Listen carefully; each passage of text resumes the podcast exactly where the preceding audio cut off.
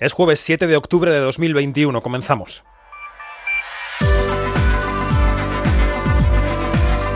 Quinótico. Cine, series y cultura audiovisual con David Martos.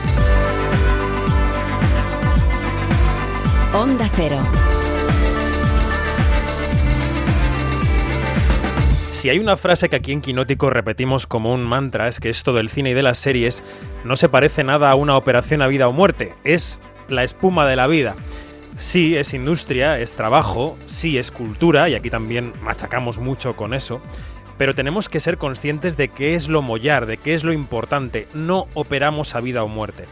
Y esta semana, con las reacciones a la selección del buen patrón para representar a España en los Oscar, pues parece todo lo contrario. Es cierto que Madres Paralelas de Pedro Almodóvar, que se estrena este viernes 8 de octubre, era la favorita y era bajo todo punto de vista la que más opciones tenía para conseguir una nominación. Eso es obvio y es difícil de refutar. Pero también es evidente que Mediterráneo y El Buen Patrón, que eran las otras dos películas que concurrían, eh, eran y son buenas películas, que tenían ingredientes capaces de mover voto en la academia, como así ha sido. Nos preguntamos, ¿es compatible tener una opinión sobre el voto libre de los académicos, acertado o no ese voto, con aceptar de forma tranquila, sosegada, el resultado de la votación? Esa es la pregunta de la semana, dado todo lo que hemos visto en redes sociales. Y cuando cada uno o cada una se responda a sí mismo, a sí misma, después, recomiendo que pensemos todos en eso que decíamos antes, en que aquí no operamos a vida o muerte. Soy David Martos y esto es Quinótico. Quinótico. Onda Cero. Bueno, dentro de unos minutos vamos a comentar esa noticia, la selección del buen patrón para competir por el Oscar, si finalmente acaba siendo nominada la película, lo haremos en el observatorio. Antes repasamos todas las noticias de la semana con la ayuda de David Noriega, porque esto que llega ahora es lo que tienes que saber. Quinótico. Lo que tienes que saber. David Noriega, ¿qué tal? Buenos días, ¿cómo estás? Hola David, ¿qué tal? Muy bien. Bueno, estamos esperando a ver si podemos conectar con Begoña Donat desde Turquía, que está en el Festival de Antalya. Lo vamos a intentar, pero las conexiones están poniéndose un poco complicadas. Con Begoña siempre es complicado porque se busca rincones extraños desde los que informa. Pero bueno, si lo conseguimos, la incorporamos a lo que tienes que saber, si te parece. Perfecto. Un, un huequito. Eh, antes lo que decíamos, noticias. ¿Tú crees que podemos echar las campanas al vuelo con la taquilla noriega? Lo digo por James Bond porque a Sin Tiempo para Morir le está yendo en taquilla muy, muy bien, ¿no? Pues sí, la verdad es que es eh, una película con la que había mucha expectación porque había sido una de estas que se habían tenido que retrasar por la pandemia, pero parece que el público ha respondido a la llamada de 007. Han ido a verla a las salas este fin de semana 310.000 eh, personas y ha recaudado 2,1 millones de euros. Es el segundo mejor estreno del año después de Fast and Furious 9. ¿Esto qué quiere decir? Pues estas cifras han ayudado a que este haya sido un, el primer fin de semana con datos de asistencia similares a un fin de semana medio pre-pandemia, antes de la pandemia. Parece que la gente está, tiene ganas de volver ya al cine. Han sido 715.000 eh, personas las que, las que han ido a alguna sala en España este, este fin de semana animados también por otros por James Bond pero también por otros por otros títulos por otras películas Eh, podemos resaltar el- el- los, los numerazos que está haciendo Maisabel la película Cierto, de, cierto. de Iciar Boyain que este este fin de semana ha recaudado 390.000 90.000 euros 1,3 millones en total desde que se estrenó el 24 de septiembre y está entre las tres películas más, más taquilleras del año. Tiene mérito además porque ya sabemos que al público español eh, las pelis españolas que les llevan al cine suelen ser sobre todo comedias y Maisabel ya sabemos que una comedia precisamente no es. No, no de, lo es. De cara, de cara a este próximo fin de semana, pues bueno, yo creo que las previsiones son buenas, podemos esperar que también haya una buena, una buena taquilla porque se estrena Madres Paralelas, la película de, de Almodóvar. Recuerda que se iba a estrenar en. se anunció que se iba a estrenar a principios de septiembre, finalmente se ha, se ha atrasado hasta, hasta este fin de semana. Así que bueno, parece que, que podemos ser optimistas con los datos de la taquilla. Sí, enseguida, ya lo decíamos, hablaremos de la selección de la Academia de Cine, que ha rechazado enviar al Almodóvar a Los Ángeles y ha preferido a Fernando León de Aranoa. Eh, pero vamos a hacer un alto en las noticias porque creo que tenemos ya conexión con Turquía, con el Festival de Antalya. Begoña Donat, ¿qué tal? Buenos días. Hola, pues en concreto estoy a una hora de diferencia en, Antalya. Este, lo llaman el Benidorm turco. Ostras. O sea, que te has llevado el bikini, claramente. Sí, pero todavía no he catado el mar. En tu línea. ya sabes, ya sabes eh, cuál es mi línea cuando estoy trabajando en un festival es como si estuviera teletrabajando desde mi casa, así de triste. Bueno, eh, antes de continuar con las noticias, que, como tenemos llamada telefónica, queremos conectar contigo de forma breve, Begoña, cuéntanos qué alicientes tiene el festival, que, que, es el más longevo del país, ¿no? Sí, eh, aparte de ser un muestrario de la mejor producción turca del año, con he contado 31 títulos, entre largos, cortos y documentales, también tiene una sección de cine internacional compuesta por 10 películas, y son películas que han seleccionado en festivales de todo el mundo, como la inglesa Ali en Ava, que nos subirá a Avalon y fue proyectada en Cannes y Toronto, o, y esto lo digo para cuando lo escucha Alejandra Musi, el thriller psicológico mexicano El hoyo en la cerca. Sí. Os digo desde ya que hay que seguir la pista, sé que va a estar en el Festival de Huelva y en dos semanas se estrena en México, o sea que nuestra Ale ya nos dirá qué tal la encajan en su país, porque hay una crítica a la educación privada, al racismo, al clasismo larvado en, la sociedad mexicana y sobre todo, sobre todo a la alianza tóxica entre la Iglesia Católica y la élite en el poder. O sea que hmm. sí, creo que va a levantar ampollas. Pasó por Venecia esa película y la verdad es que tuvo muy buenas hmm. críticas. ¿Y cuál es la presencia española, Bego? Pues mira, por un lado, Clara Roquet participa en concurso en la sección internacional con Libertad ¿Sí? y en el foro de coproducción imparte una masterclass sobre marketing en el cine, un viejo conocido nuestro, porque fue jefe de prensa en, en Vertigo Films. No sé si adivinas quién es. Dímelo tú. Álvaro Vega. Álvaro Vega, efectivamente. sí. Me he llevado un buen chasco, la verdad, porque su ponencia al final es online, pensaba que coincidiríamos. Oh. Y, bueno, lo que sí que me llevo es una alegría porque dentro del foro hay cinco proyectos seleccionados para adaptar a una ayuda al desarrollo de guion y había una coproducción en la que participa una productora valenciana, Giovanna Rives, que es precisamente la que se ha llevado el premio eh, y he estado hablando con Giovanna, está muy contenta y me ha estado contando, bueno, las dificultades que supone levantar un proyecto en un país con el que no hay acuerdos de coproducción. O sea que esto, esto va a ser un espaldarazo para, para este, este proyecto de futuro. Mm. Mencionabas Libertad, la película de Clara Roquet, que pasó ya por Quinótico con motivo de Cannes y que abrirá la Seminci en un par de semanas. O sea que es claramente un momento de relanzamiento de la película. Oye, Bego, antes de despedirnos, mm, me comentaste por WhatsApp el otro día que estabas eh, casi en una misión tipo 007 ¿no? bueno, a ver, es que me tiene intrigadísima el boom de las telenovelas turcas. Y en nuestro país hay ejemplos tanto en Telecinco como en Tena 3. Eres, el, eres la nueva Ferran Monegal, claramente. bueno, estoy entrevistando a historiadores, actores, a directores, porque quiero averiguar dónde está el secreto del éxito de, los culebrones. Em, porque además es que tengo entendido que es el segundo exportador de series en todo el mundo, solo por detrás de Estados Unidos y han conseguido arrasar con sus culebrones hasta en Iberoamérica, que, como sabes, pues es la cuna de este género. Mm. Por lo que me vienen contando, la fórmula está en que siempre hay una historia de amor, en que, bueno, los paisajes turcos pues tienen un exotismo que para el resto de países pues siempre nos llama la atención, que dejan a los espectadores en todo lo alto al final de cada capítulo y que incluyen elementos de filler. Y entre las curiosidades que he averiguado está que cada capítulo original dura hora y media, pero claro, al tener que exportar, lo han partido en tres para poder venderlo. Es muy rentable para las televisiones, como Antena 3 en nuestro caso, claro. Sí, sí, claro. Y luego un guionista me estaba contando ayer que mm, entre las novedades que nos esperan en las cadenas españolas están unos, unas series que ha desarrollado una psiquiatra que aquí seguramente la denunciarían, pero allí está haciendo, se está haciendo de oro al utilizar las historias de sus pacientes.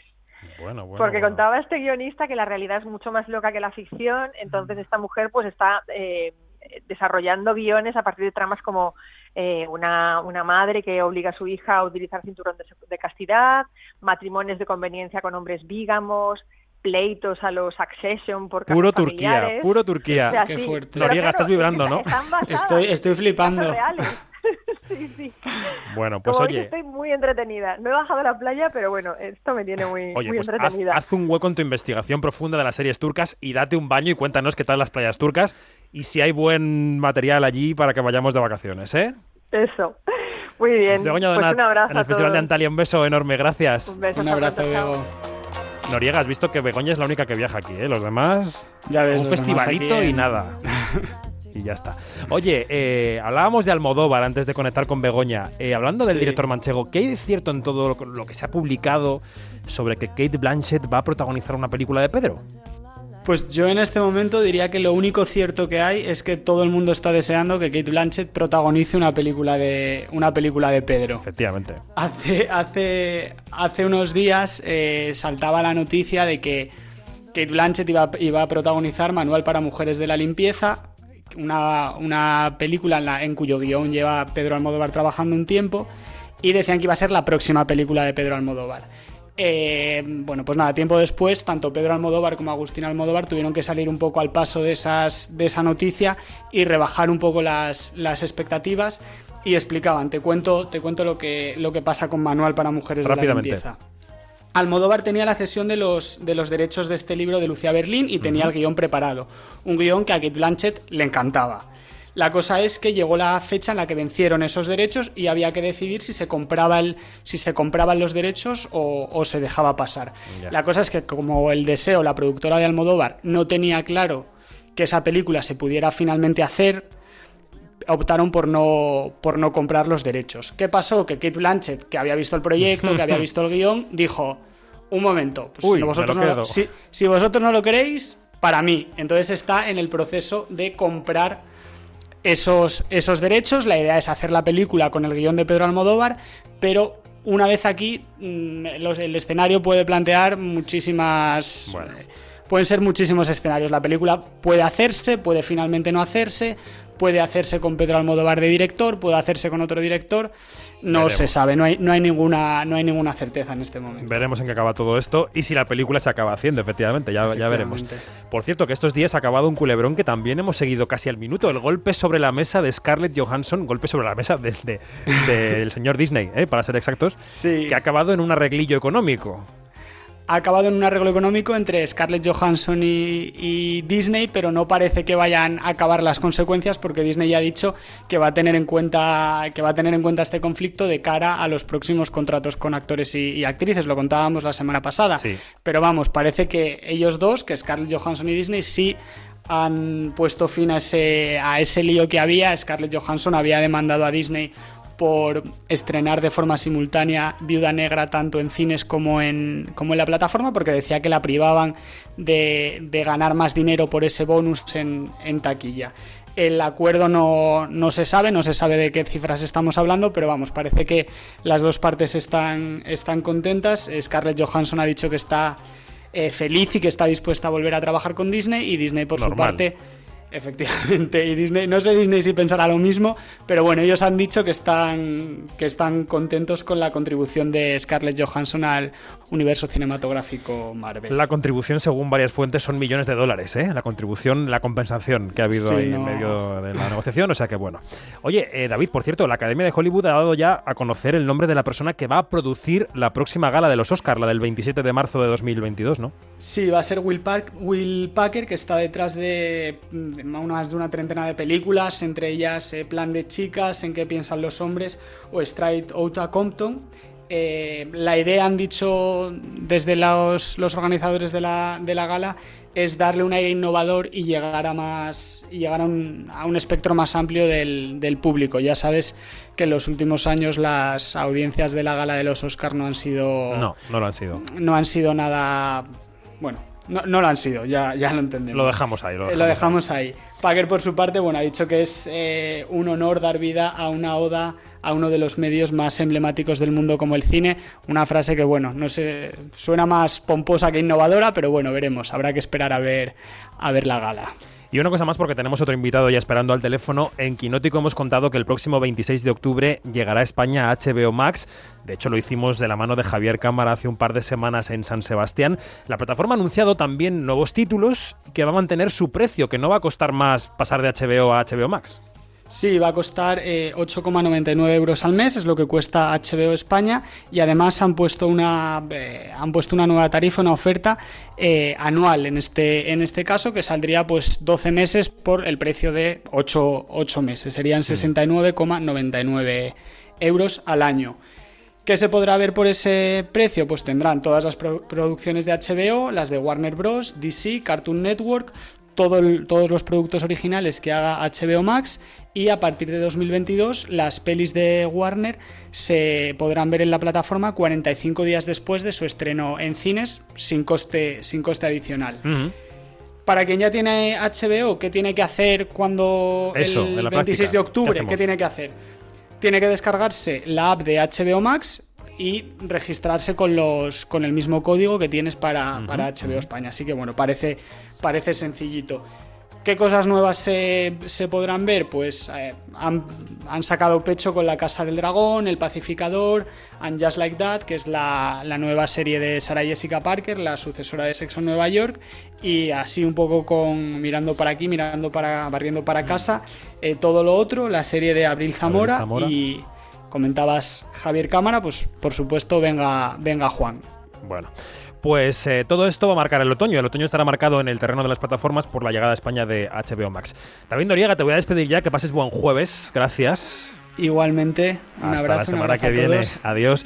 Porque tenemos un señor muy importante al teléfono. Eh, hemos hablado del Festival de Antalya, pero es que en casa, el festival que empieza hoy mismo, este jueves en Cataluña, es el Festival de Sitges, edición número 54 del Festival de Cine Fantástico. Y como ya empieza a ser tradición, saludamos en la jornada inaugural a su director, Ángel Sala. ¿Qué tal? Buenos días, buen día. Buen día, ¿qué tal? ¿Cómo estáis? Muy bien, tú ya en capilla, ¿no? Sí, bueno, sí, más o menos. Ya lo que esto es como los exámenes, lo que no te aprendas hoy ya no ya no te aprendes. Efectivamente, efectivamente. Oye, la, la, entrevista que te hicimos hace justamente un año antes de empezar el festival estuvo muy marcada por el protocolo COVID porque era el primer Sitges de la pandemia. Este año Sitges supongo que ya se empezará a parecer un poco más a la normalidad, ¿no? Sí, se parece mucho más a la normalidad, eh, sobre todo por la gente que va a venir y porque hay más invitados y hay unas algunas películas más. Eh, sin embargo, estamos al 70% de, aforo, es decir, que eso no ha cambiado. Mm. Es decir, empezamos el año pasado al 70% de aforo. Espero que este año no. Y se fue reduciendo los que estuvimos allí. Exacto. Es decir, que si se cambia al mitad, que a lo mejor sea para más, ¿no? Para un poquito más. Pero bueno, estamos, eso sí, con medidas mascarilla, todo eso continúa y sí que bueno habrá y se nota desde hace semanas en el en la misma eh, demanda de entradas que hay otro otro otro clima es decir en el en el público que también el año pasado evidentemente existía ese miedo a ir a un lugar cerrado y pasar ahí dos horas o dos horas y algo no eh, que estábamos en, en esa situación realmente terrible de la, de la pandemia. Este año no, este año eh, si hubiésemos sacado más entradas a la venta se hubiesen agotado todas. Ya. Eh, el año pasado también te preguntaba, oye, te decía, mm, el año de la pandemia, em, ¿has notado en la selección de películas que había menos donde elegir? Y me dijiste que va, no, no, no, ha habido mucho donde elegir, era una de las mejores selecciones, me decías, la de 2020. ¿Qué ha pasado en 2021? Pues en 2021 que realmente hemos estado desbordados. Es decir, eh, porque ha habido muchas películas que han llegado de que habían quedado, eh, digamos, colgadas en el 2020 y otras que se han producido y que se han producido a lo bestia. El cine fantástico es muy prolífico, está siendo muy prolífico en todo el mundo. Y, el, y, y por no decir promiscuo, porque realmente hay una cantidad de producción tremenda.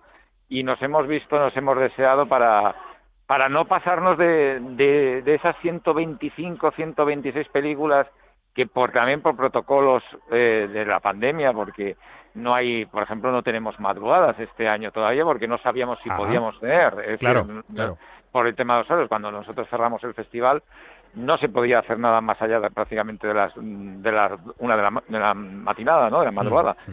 Entonces, bueno, eh, sí nos hemos visto para, hubiese habido para, precisamente para ver poder haber seleccionado 15 películas más y hubiesen sido 15 películas estupendas. Es claro, que, que aún se han quedado fuera alguna película que nos gustaba mucho. En cuanto a películas, eh, Ángel, como siempre recogéis eh, títulos de otros festivales, vais a tener Titán, que viene directamente desde Cannes, eh, Mona Lisa y la Luna de Sangre y Última Noche en el Soho, que vienen de Venecia. Hablando de Venecia, mm, estrenáis Venecia, Frenia de de la Iglesia, pero dinos un par de títulos o tres de los que tenemos que estar pendientes y que a lo mejor no tengamos en el radar. Va. Pues a mí de Bertrand Mandico me gusta mucho una película que se llama After Blue, una película que mezcla el metal Harlan con el con Jodorowsky, con toda la locura de los años 70 en un planeta donde mandan eh, donde prácticamente las mujeres. Es una película extraordinaria eh, muy del director de Mantar Mandinko que que no, hay, no es un director muy prolífico en los, en los festivales de género sí conocido en otros festivales más generalistas. Y luego me gusta mucho Freaks Out de, también de Gabriel Mainetti una película que estuvo en Venecia sobre un grupo de, de, artistas de un carnaval, de estos, una feria ambulante que lucha contra los nazis en la Segunda Guerra Mundial, una especie de X-Men de feria, muy, muy interesante, muy divertida y muy diferente. Y luego también le destacaría sobre todo Lamp, una película de islandesa con Naomi Rapaz, que estará con nosotros, precisamente la actriz de Millennium y de Prometheus, que, es una película pues que trata de eso, de una oveja, de una, unos granjeros que viven en Islandia, en Islandia apartados de todo, cuya una de sus ovejas tiene da luz una niña con cara de con rostro de oveja y de ahí no te cuento más, pero no es lo que parece, no es una comedia. Es el año de los partos extraños, ¿eh? En el cine. Es un año de partos extraños. Sí, sí. En, el fantástico suele haber sorpresas. cierto, cierto, es verdad. En el terror, sí, pero bueno. Y entre los homenajes, eh, Mamoru Carlos Saura, Belén Rueda, Neil Blomkamp, eh, Emilio Gutiérrez Cava, no sé, tenéis muchos homenajeados este año. ¿Hay alguno que te haga especial ilusión, que te apetezca recibir, alguien que llevarás persiguiendo mucho tiempo? Pues a mí todos de todos ellos, lo que pasa que sí que es verdad que lo de Saura me hace ilusión porque eh, aparte de ser uno de los mejores directores de la historia del cine español, es además una persona que se identifica normalmente con el fantástico y para mí es uno de los directores con un imaginario más rico del cine español en toda su historia. Películas como Cría Cuervos, Ana y los Lobos o Elisa Vida Mía para mí son cine fantástico y Ana y los Lobos es cine de terror eh, prácticamente.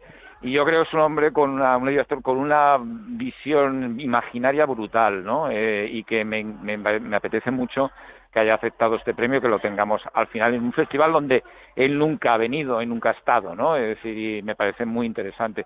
Y también en Mamoru Hosoda, porque era un viejo eh, reclamo del festival tener eh, a un mm. director de animación actual, de anime ya japonés, que es un, una especie de forma de entender el cine que en sí les gusta mucho, tenerlo en, en, vivo y en directo, ¿no?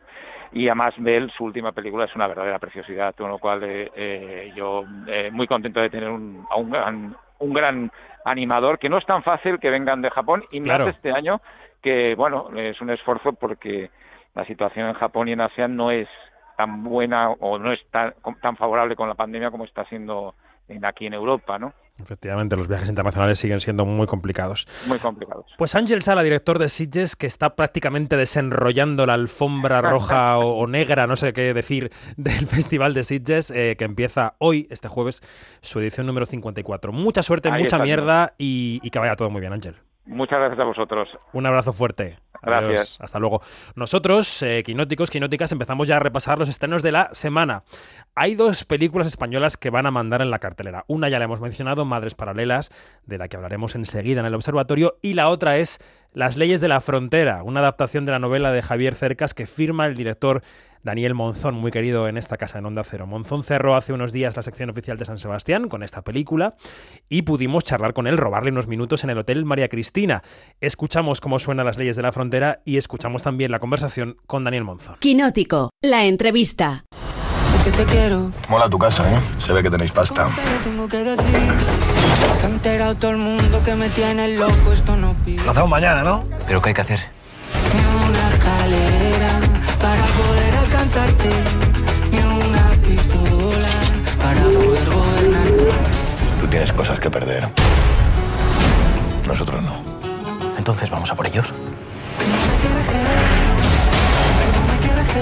Con Daniel Monzón en la terraza del Hotel María Cristina en la jornada de clausura del Festival de San Sebastián. Eh, un día en el que presenta sus leyes de la frontera. ¿Qué tal, Daniel? ¿Cómo estás? Muy bien, estupendamente. Contento. Contento, evidentemente, por ese, decías el otro día en Julia en la onda, ese broche final, esa guinda del pastel del festival. ¿no? Ni más ni menos, ni más ni menos. Es que es la mejor posición para un director en un festival de cine.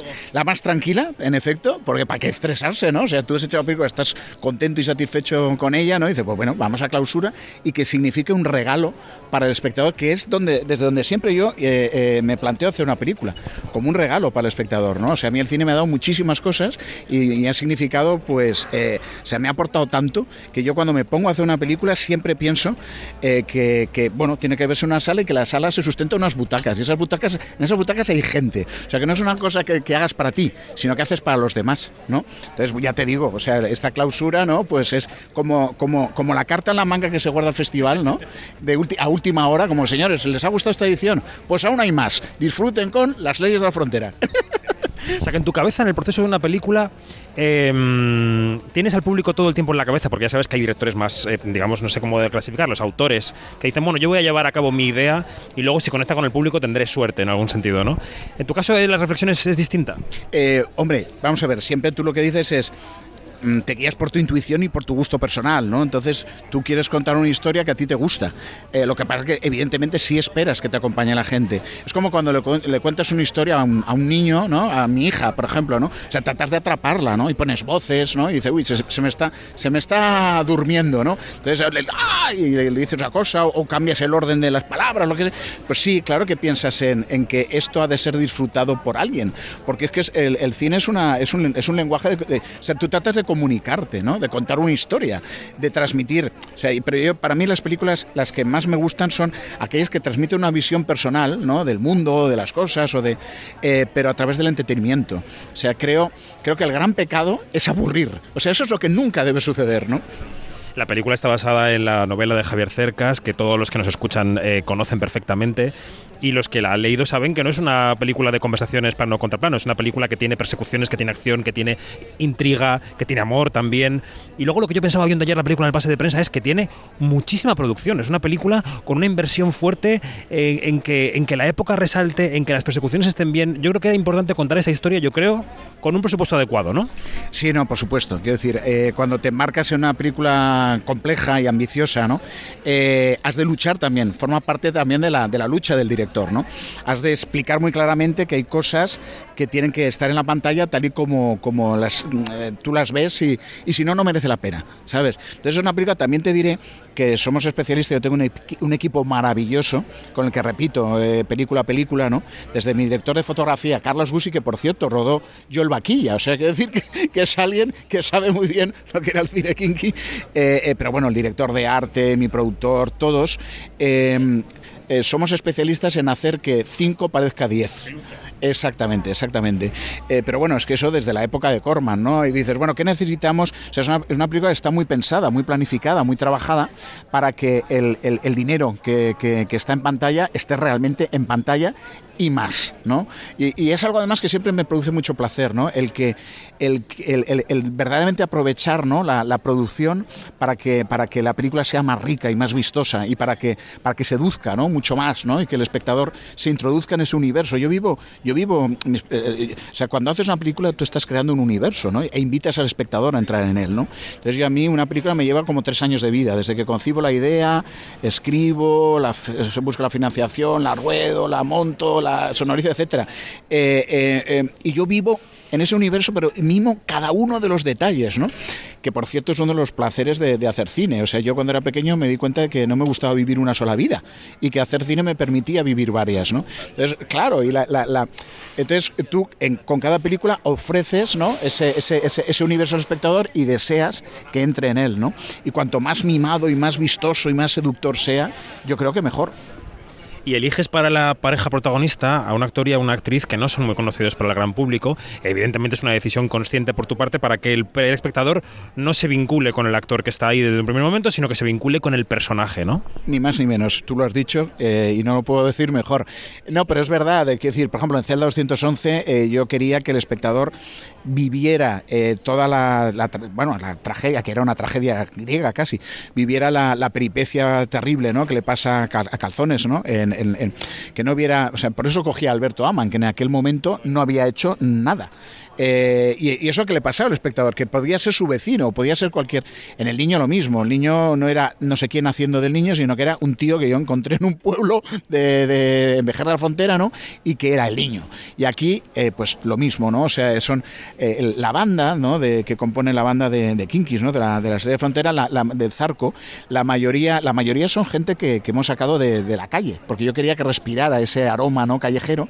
Y luego los tres protagonistas que sí tienen una experiencia en eh, Begoña Vargas, que está fabulosa, magnética, arrolladora, Chechu Salgado, ¿no? que compone ese kinky icónico, ¿no? Que como que en él parece que se juntan pues el, vaquilla, el zarco, digo, el zarco es él, el vaquilla, el jaro, el torete, ¿no? Que es como una especie como de personificación del, del kinky, ¿no? Con esa voz, con esa postura.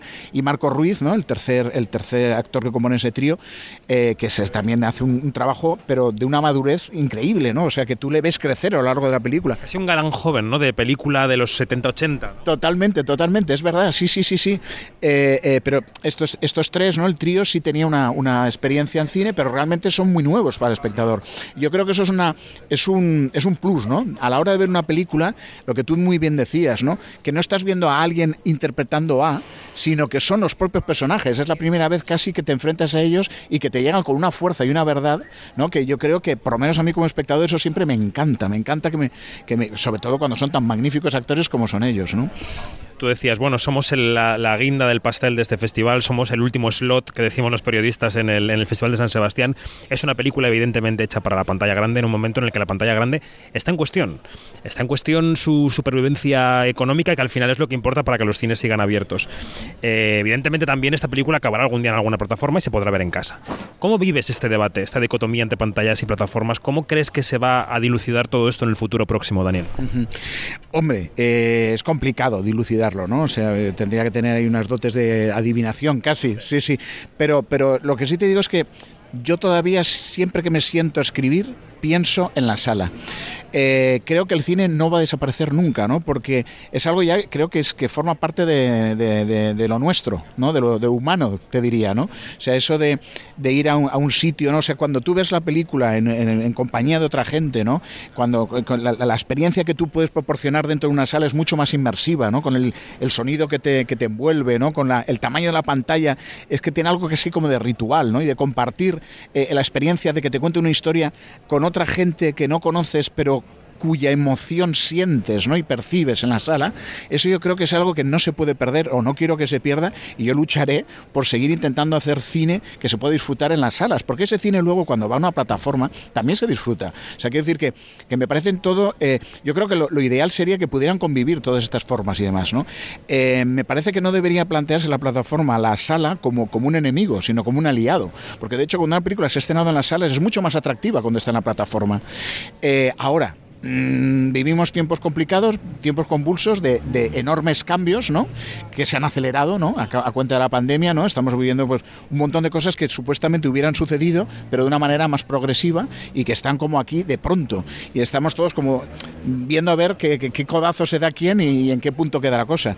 Pero yo seré un idealista, pero me parece que la, la sala de cine nunca va, nunca va a desaparecer. Quiero creer que es así, ha pasado por otras crisis y siempre ha permanecido. Bueno, y las leyes de la frontera que llega ahora a los cines, eh, no sabemos si te si dará paso a unas vacaciones mentales o si ya estás en el siguiente ciclo de tres años de investigar cada detalle. Ahí anda, ahí anda, el, el embrión anda por ahí dando, dando, ya dando guerra. ¿Cómo empieza? ¿Cómo empieza? Pues como un virus. Ahora que está tan de... sí, es así. Se, se, te mete una idea dentro que puede provenir de un libro, como es este caso, o de algo que has visto en la tele, una conversación que has oído al azar, ¿no? En el metro. Y de pronto dices, toma, aquí hay una historia. Entonces, si esa historia es eh, pasajera, el virus, bueno, pues como una simple gripe, pero se va. Pero cuando empieza a germinar y empieza a obsesionarte y empieza, hay un momento en que dices, bueno, o hago la película o esto acaba conmigo. Entonces, eh, así empieza. Es como que se es como una imagen, como algo, algo que, incluso muchas veces tú ni sabes que te va a generar lo que te acaba generando, ¿no? que es una película. Haría bien ver el documental de ese proceso. Algún día había que hacer el seguimiento del señor que se infecta con el virus. Daniel, muchas gracias y suerte con la película. Mil gracias, mil gracias a ti, mil gracias a vosotros.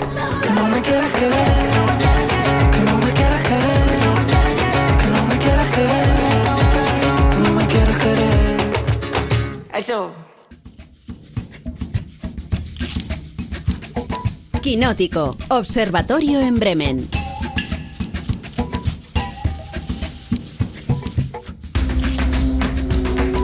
El observatorio este jueves tiene muchísima amiga porque han pasado muchas cosas esta semana y además se va a entremezclar con los estrenos, así que lo primero que he hecho ha sido pedirle que se incorpore al observatorio a David Iglesias. David, ¿qué tal? Muy buenos días. Buenos días. Pues muy contento de que me incluyas también aquí en el observatorio. Estás en el territorio de Janina Pérez Arias. Guten Tag. Guten Morgen. Guten Morgen. ¿Me das permiso, David, para pisar aquí el felpudo? Eso se escucha como en el territorio comanche. Aunque eso ya es políticamente incorrecto.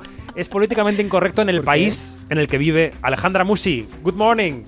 Good morning. Yo aquí en tierra, ¿cómo le diremos? En tierra fértil, en, tierra, roja, en tierra yankee, exacto, exacto. Efectivamente. Bueno, hablando de los yankees, hablando de los yankees, esta es la semana en la que la Academia de Cine española, contra todo pronóstico porque la favorita era Madres Paralelas, ha votado mandar la película El buen patrón de Fernando León de Aranoa a los Oscar. Una película que en el Palmarés de San Sebastián, como bien sabéis, se fue de vacío, pero eh, fue un festival en el que cosechó muy buenas críticas, para, sobre todo para Javier Bardem, que todo el mundo coincidió en que estaba muy bien en la película. Eh, aquí en Julia en la Onda, en Onda Cero, charlamos con Fernando León de Aranoa, que reconocía que no era el favorito, pero que van a hacer pues lo que puedan.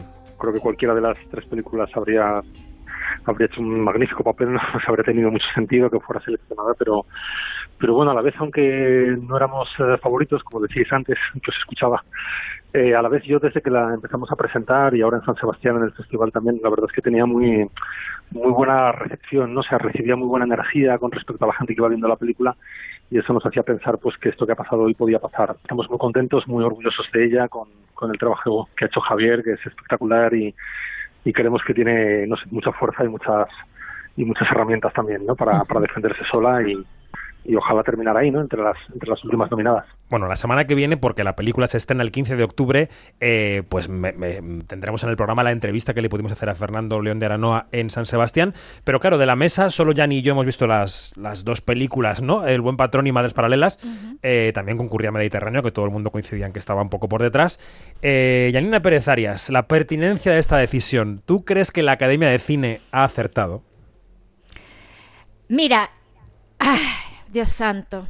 Es que ya, ya tenemos tantas horas con esta, con esta discusión.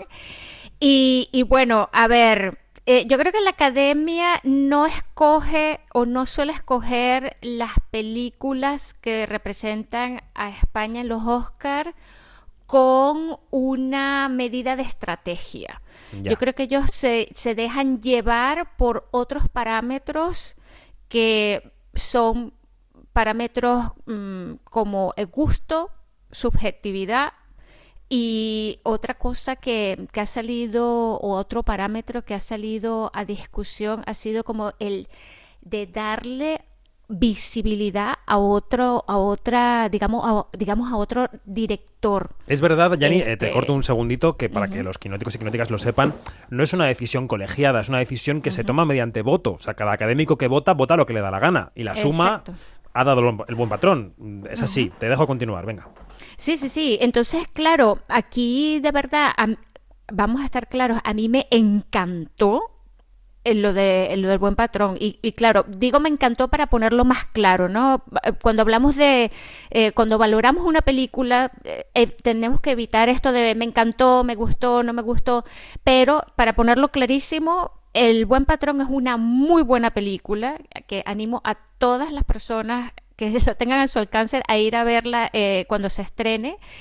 Eh, pero vamos a estar claros, este, mm, eh, Madres Paralelas ya tenía medio camino hecho en la, digamos, en la carrera por el Oscar. y ese medio camino hecho pues no solamente lo da el nombre de Pedro Almodóvar, vamos a estar claros, el nombre de Penélope Cruz, ambos son ganadores del Oscar. Me vas a decir, también Javier Bardem lo es, sí. Pero, Copa Volpi.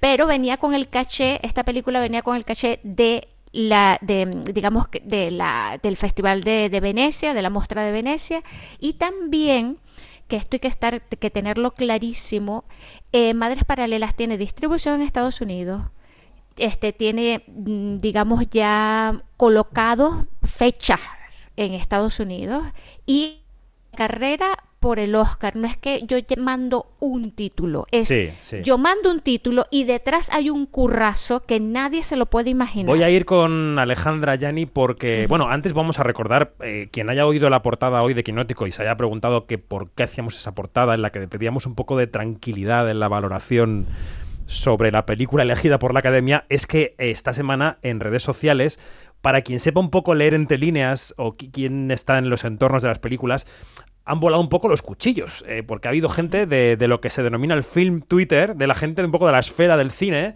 agentes de prensa, periodistas y tal, que se han pronunciado, digamos, de forma como muy mm, vehemente sobre la decisión. Y yo creo que, aunque estemos todos de acuerdo en que Madres Paralelas tenía ese medio camino hecho, como tú decías, hay que aceptar las cosas eh, con tranquilidad y, bueno, pues el buen patrón que haga el papel que, que pueda hacer. Es verdad que los hechos están ahí, que se acaba de abrir el Museo de la Academia de Hollywood y la exposición inicial, Alejandra, es del cine de Almodóvar. Sí, sí, totalmente, totalmente. Pero eh, yo los escucho y, y, y, voy pensando como a mil por hora mil cosas, porque creo que esta es la, la, típica situación que hasta el final no, no puedes decir, mira, qué bien que mandaron el buen patrón o qué mal que no han mandado el buen patrón o qué ha pasado con Almodóvar, ¿no? Porque todo tiene muchas aristas. Hay una parte que también dices, bueno, en España no solo hace cine Almodóvar, hay más cineastas que hacen Cierto, buen cine claro. y que pueden mandar películas.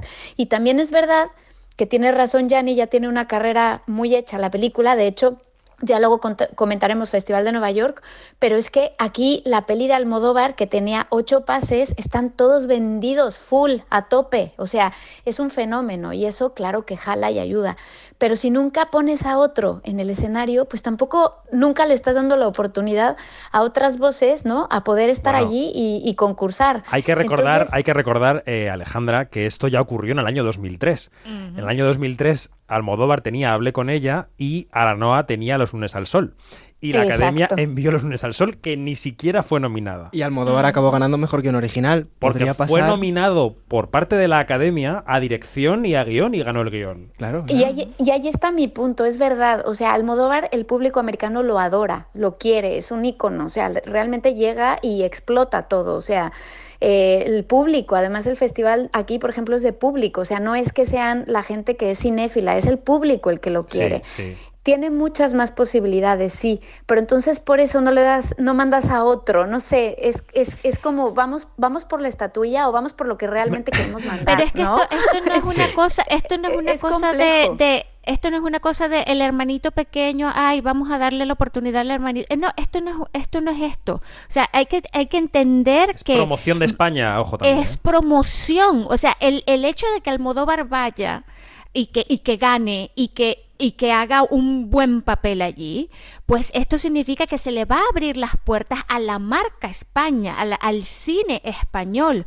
porque Almodóvar está, está completa y absolutamente ligado a lo que es cine español.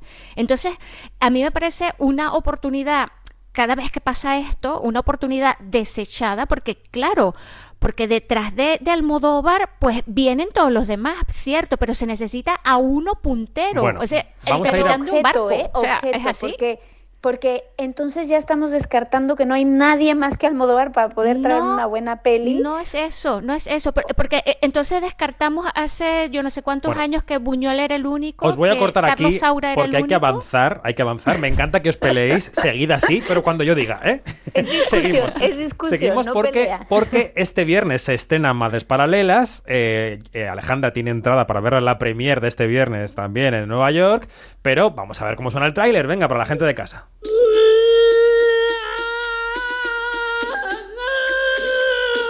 A, a mí me encanta la idea de tener un hijo contigo, Yanis, pero no sé si puedo permitírmelo ahora. No es cuestión de si podemos permitírnoslo.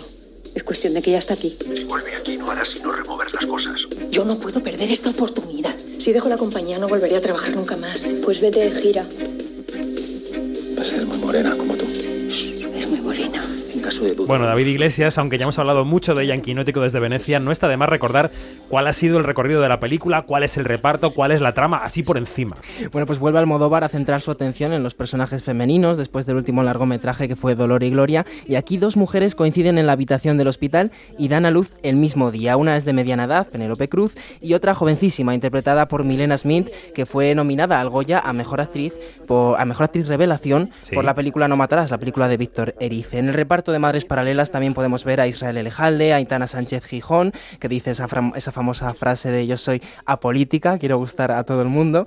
Y también Daniela Santiago y un pequeño papel para la enorme Julieta Serrano. Madres Paralelas llega a las salas pues con el optimismo que otorga esa buena acogida que tuvo en el Festival de Venecia, especialmente la Copa Volpi a la mejor actriz con la que se hizo Penélope Cruz. Además de, ser un drama en torno a la maternidad, es un film muy político y esto es por, por su marcada relación con la memoria histórica. Y es que el bisabuelo de El personaje de Penélope Cruz, fue ejecutado en una cuneta en la guerra civil y entonces esta trama se mezcla con la historia sobre las madres paralelas. Y añadir, David, que una vez más, como no, Alberto Iglesias está detrás de la música de la película. Se nota, Iglesias, que eres muy cinéfilo te ha traicionado el subconsciente, porque en lugar de David Victori, que es el que dirigió No Matarás, has dicho Víctor Erice. Víctor Erice. Que es todo un maestro del cine. Pero todo Elevado categoría En mi cabeza se ha cruzado Erice con No Matarás y me ha parecido una combinación maravillosa. quiero ver esa película.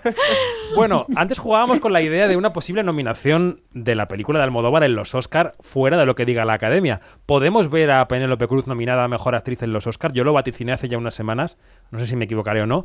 Lo que está claro es que ella brilló en la presentación en Venecia Vamos a escuchar un fragmento de su intervención en la rueda de prensa con Pedro, en la que ella explicaba, y creo que merece la pena que lo escuchemos, cómo es el proceso de trabajo con el director manchego. Ha sido un regalo, recuerdo perfectamente el día que lo leí, una, noche lo cerré y dije, bueno, pues este hombre ha escrito otra maravilla, es totalmente redondo, es, es un honor poder ser parte de algo tan especial y tan importante, porque lo que cuenta es muy importante. Y si era consciente de que me enfrentaba a un personaje difícil, quizá el más difícil hasta ahora, pero no es algo que haya hecho sola, ni mucho menos. Hemos tenido meses de ensayos con él. Hay muy pocos directores en el mundo que, que le den a su equipo y a sus actores todo este tiempo y dedicación. Creo que estuvimos tres meses o más ensayando en su casa, en el deseo. Em, él trabaja pues, con el sistema que, que más respeto y valoro yo, que es, un artesano, ¿no? Y es así con nosotros y con todos los departamentos. Y de eso ya queda poco en el mundo y, para mí eso es oro, eso es oro, porque de ahí salen cosas que, creo que son, que son muy necesarias, ¿no? Que todo se está yendo a un ritmo donde todo está muy por encima y muy a un ritmo que a mí cada vez me interesa menos, pero el ritmo de él viene de, un trabajo de, muchas capas, de mucho tiempo, de darle tiempo a las cosas, de darle mil vueltas. Y, y claro, es una ética de trabajo que, que es él, es, es, como él hace las cosas. Toda la gente que le rodea, toda la gente que le acompaña se sitúa en el mismo lugar porque no le quieres defraudar y porque tú ves que a un hombre que estaría casi dispuesto mmm, por dar su vida por la película, aunque suene exagerado, yo le miro allí y yo veo eso. Entonces, luego él me regaña a mí porque dice que sufro demasiado rodando. Pero yo le miro y digo, pero ¿cómo me puedes decir tú eso si somos tal para cual? Qué, qué maravilla de momento la rueda de prensa. Eh, bueno, en el programa de Venecia ya opinamos extensamente, Yanni, sobre Madres Paralelas. Te voy a pedir una opinión breve sobre la película, pero yo voy a decir, ya que tú has dicho antes que te gusta mucho el buen patrón, yo creo que el buen patrón y Madres Paralelas comparten algo. Eh, bajo mi punto de vista, en las dos películas, el actor y la actriz protagonista están un poco por encima de su película. Yo creo que Bardem en el buen patrón y Penélope Cruz en Madres Paralelas están un poco por encima de la película. ¿A ti qué te pareció Madres Paralelas, Yanni? Sí, bueno, ya creo que ya, ya he dado mi opinión varias veces sobre la película, pero, pero sí, a mí me parece que es una, una, una película que mmm, en el donde Almodóvar alcanza un, eh, un, nivel diferente, un nivel diferente porque sí habla de mujeres, pero desde otro punto de vista, desde otra esquina. Y esto, este, una persona que está acostumbrado a tratar de, estos temas eh, y a, a, tomar, este, digamos, moldear eh, personajes femeninos, pues que se atreva tanto eh, a, a, sus años y, y, con su experiencia, que él podría hacer lo que le dé la gana, se puede hasta repetir, no lo hace. Y sobre todo me parece eh, la otra parte que es la parte política de la memoria histórica. Eh, yo creo que es algo bastante necesario que se toque, eh, que lo toque él, que lo toque él. Sí, o sea, esto, sí. esto es, este, no es que se toque, ¿no? Sino que él tenga los cojones de decir, ok, ya es mi momento de hacerlo, de decirlo, porque ya, o sea, ya, ya bueno, era, ya era hora. Pues, Entonces, sí. Pues dos estrenos de la semana llevamos, Las leyes de la frontera con Daniel Monzón, hemos escuchado la entrevista, y Madres Paralelas, eh, Janina ya la ha visto, yo también, yo un par de veces, David Iglesias tiene entrada para el viernes. Mañana mismo. Alejandra mañana también lo ve en la premier de Nueva York, así que enseguida la habremos visto todos. Quería aprovechar esta mesa latina que tenemos entre manos, como siempre, para hablar de los premios Platino, que se celebraron aquí en Madrid en la, la semana pasada, el domingo. Eh, el año pasado había ganado Dolor y Gloria y este año había morbo para ver qué película se llevaba el premio a la mejor película. Y la mejor película, Los Platino, fue esta. Y el platino es para... El olvido que seremos. Para empezar, que esta película no estaría aquí si Héctor Abad Faciolince no hubiera escrito ese libro maravilloso por el cual todos hemos hecho esta película. Y quisiera entonces darle las gracias a él. Además, dárselas doblemente, porque creo que todo el equipo maravilloso colombiano que ha trabajado en esta película y también los que no eran colombianos, porque hay algún que otro español y hasta un polaco, eh, han trabajado todos eh, motivados de una manera excepcional porque el libro eh, producía eso en la gente, igual que lo lo, en los lectores. Todo el mundo quería dar en esa película lo mejor de sí mismos. A todos les doy las gracias por haber sido tan maravillosos. Gracias.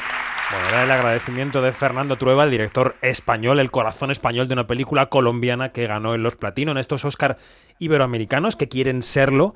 Eh, te he sometido, Janina Pérez Arias, al, al, ejercicio de ver esa gala que pudimos ver aquí en Madrid el pasado domingo.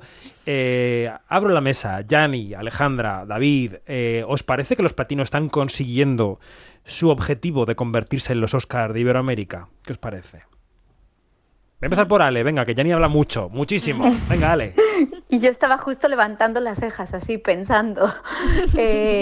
bueno, a ver, de, desde lejos, un poco objetivamente, sí que empieza a cobrar importancia y, que, y creo que empieza a ser una cita eh, esperada y, y, cada vez con, con fuerza. Les falta mm, aceitar mucho la rueda, o sea, mm, también sabemos que los premios se han convertido en un espectáculo y un entretenimiento y tienen que ser eso, ¿no?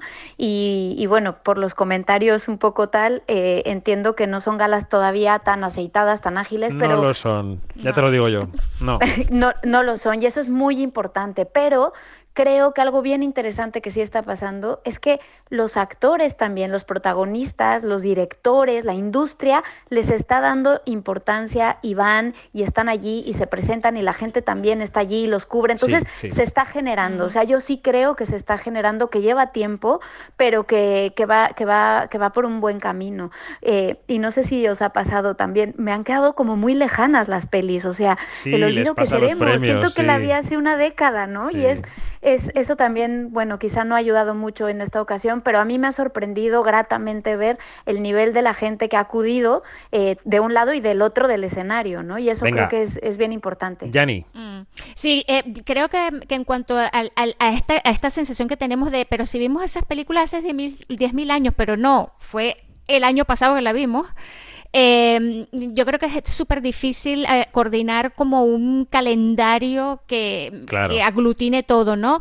Son 23 países, o sea, 23 industrias audiovisuales súper diferentes de Iberoamérica, y digo de Iberoamérica porque también Brasil está incluido, cosa que es importante, eh, porque Brasil es un territorio también muy potente muy desde potente, el punto de sí. vista audio, de producción audiovisual. Y la otra cosa que es muy notable de los premios platinos es que premian producciones de cine, pero también de televisión.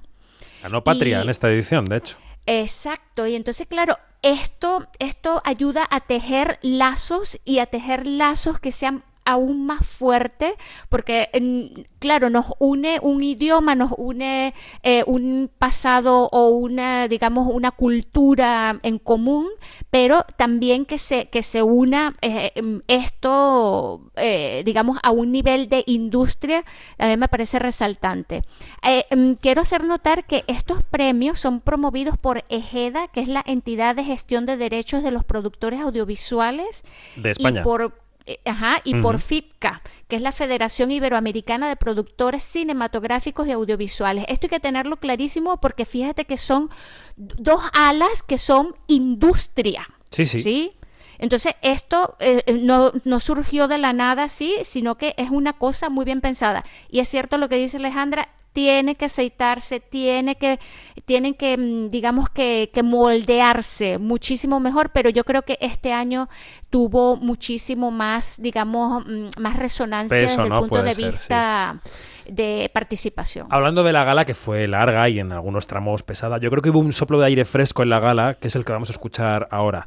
Hoy estamos eh, poniendo cortes un poco largos, pero yo creo que este que vamos a escuchar, que es especialmente largo porque es el discurso casi completo, eh, merece la pena. ¿No? El premio de honor fue para un hombre joven, Diego Luna, eh, actor y director mexicano, que yo creo que con su discurso abrió una puerta en esa gala y entró una corriente de aire fresco que a todos nos dejó despeinados, porque lo que dijo y sobre todo cómo lo dijo fue muy refrescante. ¿Os parece que recordemos ese discurso? Sí, sí, sí, sí, por favor. Muchas gracias a todos. Eh, gracias a los premios Platino por este reconocimiento que está aquí. Eh, yo más que un reconocimiento a lo hecho, pienso que es eh, un compromiso a lo que me queda por hacer, un compromiso a seguir contando historias y a seguir con mi quehacer. esta es una noche especial, Hoy, después de meses de incertidumbre, de confrontarnos con nuestra propia vulnerabilidad y de guardarnos para cuidarnos de ida y vuelta, hoy podemos reunirnos y encontrarnos una vez más eh, en esta hermosa ciudad, retomar el espacio público, festejar nuestro quehacer, pararse en un escenario. Eh, parece un sueño, pero está pasando y lo voy a recordar por siempre por siempre voy a atesorar este momento. La pandemia nos trajo la certeza de una responsabilidad inminente. No podemos volver a lo mismo. Sería una pena regresar a donde estábamos y no aprovechar la oportunidad que estos momentos tan complejos nos trae. Sería casi un suicidio colectivo. Nos toca replanteárnoslo todo nuestra relación con esta tierra que hemos destruido en nombre del progreso y el desarrollo. Nos toca vivir con mayor empatía y curiosidad por las otras y los otros. Una responsabilidad además que toca lo más íntimo y lo más privado y que debe acompañarnos en lo profesional, pero además transformar nuestro comportamiento en la arena pública. Nos toca sanar lo que nos ha pasado, no evitarlo, no hacer como que no pasó. Y digo esto porque somos parte de una comunidad que debe poner el ejemplo. Una comunidad con todo el potencial si no sabemos capaces de actuar en conjunto. Tenemos que lograr que las distancias entre nuestras industrias se acorten. Entender que el territorio y alcance de nuestras historias no se limita a nuestras fronteras. No basta con sentarnos una vez al año y festejar nuestros proyectos. Hay que pensar en bloque, recordar que la colaboración entre todos solo nos fortalece. Las narrativas dominantes globales terminan delimitando nuestros sueños y anhelos. Que no pase. Nos toca a todos, aquí, a todas, a todes, contar nuestros cuentos. Nadie mejor que nosotros para hablar de nuestro contexto.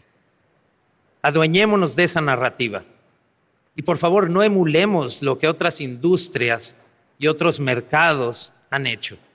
Inventemos la nuestra. Confiemos en nuestro talento, en nuestra creatividad y el poder de lo específico. Las audiencias y nosotros aquí nos lo merecemos. Yo agradezco profundamente, y se los digo de corazón, profundamente ser parte de esta comunidad. Vivo con mucho orgullo lo que hemos logrado, pero nos falta mucho. Agradezco, gracias a ustedes, por ese hermosísimo aplauso y por esta escucha. Gracias a mi hija, a mi hijo, por las múltiples lecciones que me dan, por invitarme todos los días de mi vida a vivir con esperanza y empatía. Y espero poder comunicarles y compartirles eso. Somos capaces de mucho más y ahí viene una segunda oportunidad. Todo va a estar bien, muchas gracias. Gracias. No sé muy bien, Yanni, Alejandra, David, si se puede decir algo después de este discurso. Que Diego Luna tiene que escribir todos los discursos. Ale, ¿cómo te has quedado? Pues me he quedado eh, tocada, ¿no? Porque creo que, que habla de tantas cosas importantes desde, desde como, pues sí, hemos pasado unos años complicados, ha sido difícil. Eh, y volver a soñar y ver el futuro. Y yo creo que eso es lo bonito, que Diego, que Diego Luna abrió una puerta al futuro. Quizá por eso conmueve tanto, ¿no? Porque es lo que estamos todos deseando, empezar a poder mirar hacia adelante. A mí es un poco lo que me queda. Bueno, pues eh, esto era Los Platino. Queríamos, hemos eh, querido poner el discurso entero porque nos ha parecido que era conmovedor. Y antes de seguir con un par de estrenos más que también comentaremos, porque alguno lo habéis visto las dos, oye, Ale, el Festival de Nueva York, ¿qué podemos destacar? ¿Qué hay de bueno? ¿Qué, qué estás viendo? ¿Qué, ¿Cómo bulle la ciudad? ¿Estamos, ¿Estamos volviendo a la normalidad en Nueva York o todavía no? Sí, fíjate que el Festival de Nueva York siempre es un regalo para la ciudad y para, para el público de neoyorquino, eh, David, porque es un festival que logra, yo no sé cómo hacen, son magos, porque logran traer todas las películas que han generado olas, que han triunfado, que han, que han sido polémicas, lo que tú quieras, pero todas llegan aquí. Entonces, pues eh, está todo, está Titán, está The Power of the Dog, está The Lost Daughter, está Noche de Fuego, está Dune, mañana viene Pedro. Entonces, eh, es como un gran regalo para, para, para, la gente que ama el cine. Y, y sí se ha normalizado en ciertas cosas, vamos con mascarilla al cine, tenemos que demostrar la prueba de vacunación para poder entrar a la sala, o si no, un test negativo, pero la gente va contenta, está este ambiente de cine y te digo que es como, como muy especial porque son películas que además ya llegan como con su pedigrí y que, y la, que la gente está realmente no deseosa de poder ver. Y además Después, la mayoría de los pases tienen su QA con los directores y actores. Entonces, me parece como algo muy rico porque es un festival que más que estar centrado en, los premios, en tal, está centrado en decirle al mundo, a ver, ¿qué es, lo, qué, es lo, ¿qué es lo que trajeron? ¿Qué es lo que demostraron por todos lados? Pues yo me lo traigo y aquí lo presento. Y entonces es, es tiene esa magia. Bueno, pues eh, has mencionado Titán. ¿Has dicho Titán? ¿Sí? ¿Titán, la película de Khan? ¿Sí? ¿Seguro? Sí, Mira, mira, escucha, escucha. Quinótico, lo que se estrena. Well, no one told me about her, the way she lied. Well, no one told me about her, how many people cried. Esta es la canción de los zombies que acompaña al Tyler de Titán, que es evidentemente la palma de oro del pasado Festival de Cannes, el primero que hubo en pandemia, el primer Cannes en pandemia. Y se estrena también este 8 de octubre, que es un día grande para la cartelera española. Julia Ducournau se hizo un hueco en el panorama internacional con Crudo y ahora nos propone esta historia que reflexiona sobre qué es lo humano, qué no lo es, qué es la maternidad, la feminidad, lo femenino. Nuestro David Iglesias todavía no ha podido ver la película y yo le pedía, igual puedes hacer una sinopsis de la película, pero claro, hablando sobre la película, David. Mira, es que es imposible saber de qué va esta película. es imposible. es que definir la sinopsis, ya ni Alejandra, es complicado, ¿eh? Sin verla. No puedes ir a una web y leerla. Los Davides, los Davides. Efectivamente. Bueno, en el pasado Festival de San Sebastián, lo que sí hicimos fue charlar con la directora, con Julia Ducov, La charla ya se puede ver en el canal de YouTube de Quinótico. Y vamos a destacar algún fragmento de lo que nos dijo. Eh, a traducir si me ayudas, ¿no, Iglesias? Sí, yo creo que eso sí, vamos. Vale, venga. Le preguntábamos a Julia, la directora, si ya había procesado el hecho de ser la segunda mujer ganadora de la Palma de Oro. Y esto nos decía. Have I processed it? No. I haven't. I still... Do you think is that? Oh, because uh, there are many things. I think the first reason is that probably I think it's good that I don't. Que si lo he procesado, pues no. La primera razón es que creo que es bueno no procesarlo. No quiero ser demasiado consciente del premio. Cuando llegué a casa después de Cannes, cené, la palma estaba ahí, me puse el pijama, me dormí y al despertarme la palma seguía allí. Es bueno que la vida continúe. Tengo proyectos que he estado desarrollando y nada ha cambiado. No voy a abandonar estos proyectos. Estoy en el mismo camino en el que estaba antes. Julia Ducorno, que era una fuerza de la naturaleza, yo no la conocía en persona y la verdad es que como, como entrevista era arrolladora. Más adelante en la entrevista, Jan y Alejandra le recordábamos a Julia todas las mujeres que habían ganado premios importantes este año, ¿no? Audrey Diwan en Venecia, Chloe Zhao en los Oscar, Dea Kulumbegasvili en San Sebastián, luego le siguió la rumana Alina Grigore también en San Sebastián. Le preguntábamos a Julia Ducournau si le parecía algo histórico, si aquello creía que tenía vuelta atrás. I know, I know, I know. It's the, but all this, if you want, because I'm a cautious person, I want to say that's a historic year. If we are, um, if everything made sense, we could not go back. Ya lo sé, ya lo sé. Querría decir que es un año histórico, pero soy una persona cauta. Si todo tuviera sentido, ya no podríamos dar marcha atrás. Pero no estoy segura de que todo tenga sentido en el mundo, así que seré cauta. Creo que eso es maravilloso. Cuando estaba sobre el escenario, cogiendo la palma, sentí que mi premio era parte de un movimiento. Y después de mí pude ver a la siguiente, y a la siguiente, y a la siguiente. Y estoy un poco asustada porque he oído la palabra moda y las mujeres no somos una moda, porque las modas pasan. Yeah, something huge is happening.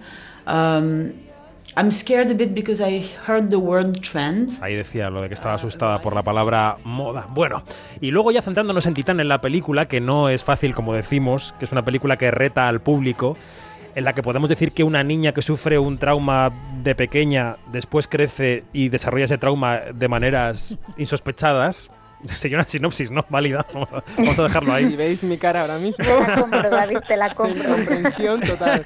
Le preguntábamos a Julia en qué medida piensa en el público, en la audiencia, cuando afronta el proceso de una película rara como esta. It has to be present for me, but it it, it can't be uh, something that makes you makes yourself uh, makes you censor yourself. Para mí el público tiene que estar presente en el proceso, pero no tanto como para que me autocensure. Es un equilibrio muy difícil. No hago películas para que a la gente le gusten. Si fuera así, no haría nada, estaría perdida. Así que intento levantar mi voz y encontrar mi voz. Pero al mismo tiempo, cuando estoy frente al ordenador escribiendo, si no pienso en el receptor, eh, nada tiene sentido, porque hago películas para romper la cuarta pared. Necesito entrar en diálogo con el espectador. Venga, de manera breve, Janina, Alejandra, eh, ¿por qué recomendaríais que cualquier espectador o espectadora este fin de semana, después o antes de ver al Modóvar, después o antes de ver a Monzón, vea Titán? A ver. Porque te va a volar la cabeza. Y necesitamos en este momento ver cine que nos, digamos que nos, que nos vuele la cabeza, que nos, que nos haga pensar o que, o que nos haga ver que hay otra manera de contar historias. Y Titane es una de ellas. Alejandra.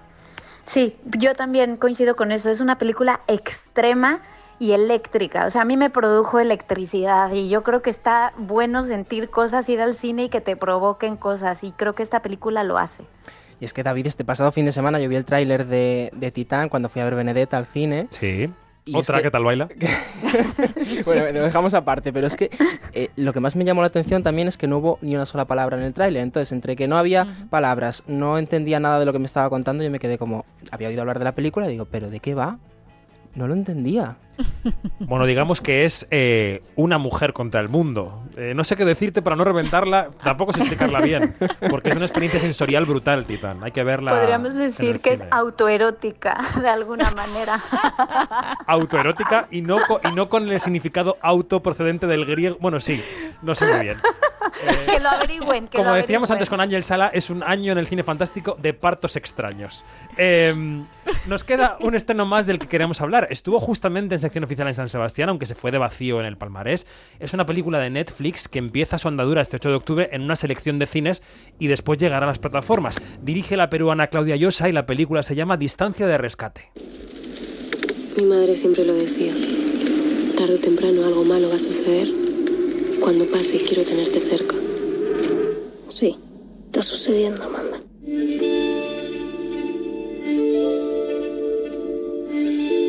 Es una película protagonizada por María Valverde y por Dolores Fonsi y su guion está basado en una novela, ¿verdad David? Sí, en la novela del mismo nombre de la escritora argentina Samantha Schweblin. Drama sobre la maternidad desde el enfoque de los miedos y los misterios que genera. Está ambientada en la Argentina rural y allí Amanda, el personaje de María Valverde, pasa unas vacaciones con su hija y con otra mujer, madre también de un niño. Amanda es una madre muy preocupada por su hija, como deja claro el título de la película, eh, Distancia de Rescate, que hace referencia a esa distancia a la que una madre permanece de su hijo para poder socorrerla en caso de que haya un peligro, ¿no? Siempre tratando tampoco de no caer en la sobreprotección. Es la eterna balanza que pueda tener una madre de eh, equilibrar entre proteger o soltar un poco las riendas, soltar la mano de, de su hijo. ¿Qué os ha parecido de la sinopsis? Bueno, sobre todo a Yanina, que es la que la ha visto.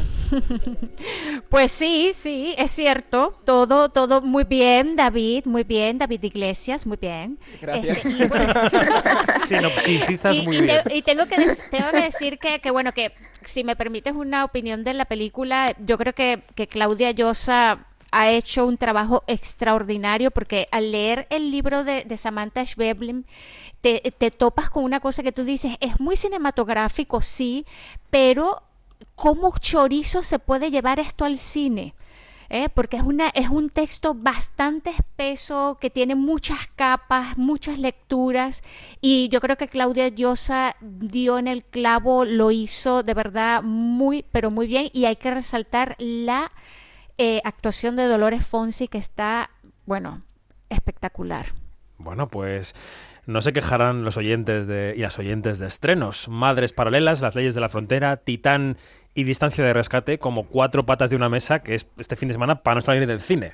Poner la, la tienda de campaña y no, no salir. Pues ha sido un observatorio largo pero intenso y, y jugoso. Alejandra Musi, Nueva York, muchas gracias. Disfruta de la premier de Almodóvar mañana. Gracias a vosotros, estoy deseando ver la película. Ya, ya, ya podré luego sumarme a los comentarios también. Yanina Pérez Arias, un beso enorme, gracias. Un abrazo, chicos. Iglesias. Un abrazo, David. Nueva etapa, pero aquí sigues. Aquí seguimos. Quinótico, sí. gracias. Hasta la semana que viene. Adiós. Vamos con musicales. Atención.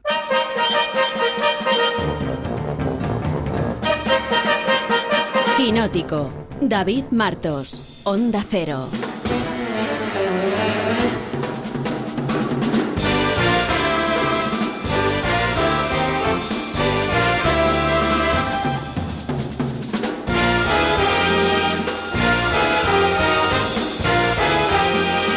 Dirán los quinóticos y las quinóticas, ¿cómo que musicales? ¿He puesto el podcast que no es? No, has puesto quinótico, es verdad.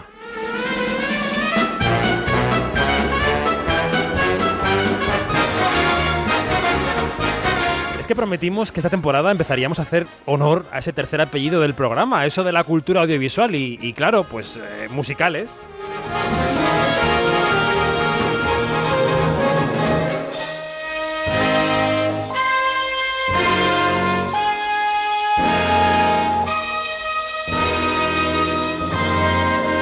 Queremos ir más allá del cine, de las series, y por eso le hemos pedido a Fernando de Luis Orueta, el director de los extras.es. Fer, buenos días. Hola, hola, ¿qué tal? Que nos eche una mano con esto de los musicales, que nos parece una pata de la industria audiovisual, porque lo es, que no tiene que ver estrictamente con el cine y con las series, pero sí. ¿No crees? Muchos, claro, están súper relacionados, ¿no? Y, y no solamente por el hecho de que cada dos por tres tengamos películas musicales y haya películas que parten de obras de teatro y al revés, ¿no? Y obras de teatro que parten de películas. Así que, claro, están súper relacionados, pero es que además los profesionales muchas veces son los mismos, ¿no? Claro. Hay actores que saltan de uno a otro, directores, eh, creativos en general, con lo cual la relación es íntima. Bueno, te hemos liado para que vengas por aquí de vez en cuando a hablarnos de musicales que han estado muy jorobados en la pandemia. ¿Eh? corriendo. Claro. Me toca las palmas y yo acudo Te corriendo. he puesto una claro. cabecera de Sondheim y ya, claro, ¿cómo no vas a entrar tú? Si es que Claro, tienes que aparecer. Decía, los musicales lo han pasado fatal en la pandemia, eh, con Broadway como gran símbolo del cerrojazo. Ha estado Nueva York con las bombillas apagadas durante muchos meses. Y este mes de octubre, al menos en España, parece que todo empieza a florecer. Vamos a empezar por los clásicos y si hemos empezado con Stephen Sondheim, ¿por qué no seguir con él? Bobby. Bobby, baby. Bobby, Bobby. Robbie. Robert, darling. Bobby, we've been trying to call you. Bobby, Bobby. Angel, I've got something to tell Bobby, you. Love.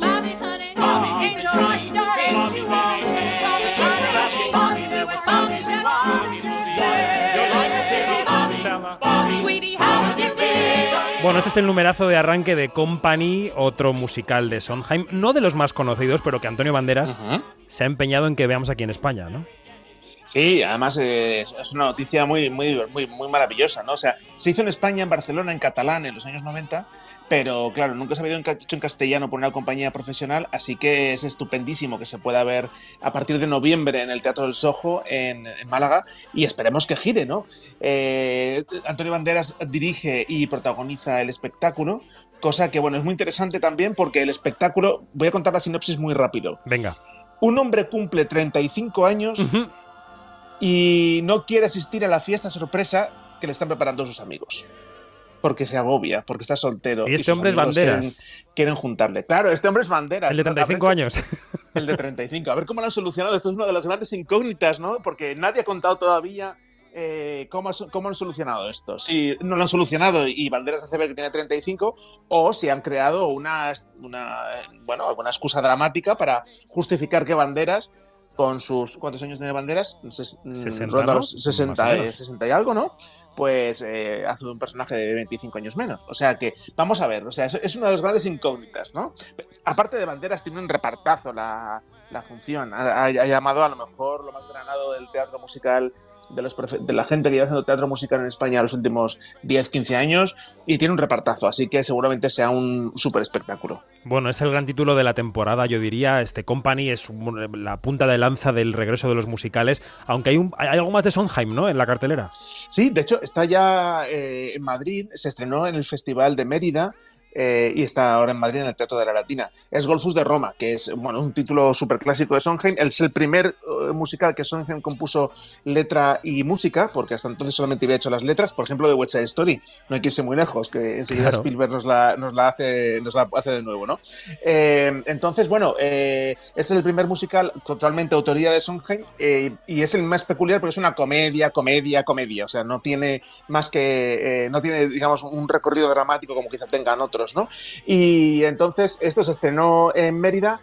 Hubo otro, otro, otra versión de Golfus de Roma que vio muchísima gente en los años 90 con Gurruchaga, dirigido por Mario Gas, que también empezó en Mérida y luego hizo gira por toda España, estuvo mucho tiempo en Madrid y demás. Y ahora, se, vuelve a estrenar esta nueva versión con Carlos Latre como protagonista. eh, y la verdad es que tiene, tiene mucho interés, porque está trasladada a la acción de la Roma clásica en la que se supone que ocurre el, musical, porque es una, historia, es un enredo, un vodevil de un esclavo y los líos que hace a su, con, con la gente a su alrededor. Bueno, pues está trasladado al mundo del circo. Entonces son actores del circo los que representan toda esta pantomima. Y es muy interesante. Yo he podido ver, no lo he visto entero, he podido ver alguna parte y me ha parecido que es mm, súper interesante la puesta en escena que, que se plantea. Bueno, estamos repasando los musicales clásicos que llegan a la cartelera española. Mencionábamos a Banderas, que se convertirá en ese Bobby de 35 o no. Eh, Y otro musical impulsado por él y en un principio también protagonizado por él, aunque ahora ya no, llega a. Madrid estos días. Hablamos de A Chorus Line. Singular sensation, every little step she takes. One thrilling combination, every move that she makes. One smile and suddenly nobody else will do. You know you'll never be lonely with you. No. Bueno, testigos presenciales, porque yo no he podido ver el musical, dicen que Antonio Banderas aquí ha levantado la pierna como el que más a la edad que tenga. Claro, bueno, lo vimos todos en los Gala de los Goya hace un par de Efectivamente, años, porque al final, no la, que, no la que presentó él, sino la anterior, la de Sevilla, Sí, sí. terminó con, el, con, el, con este número eh, encabezado por banderas en el escenario.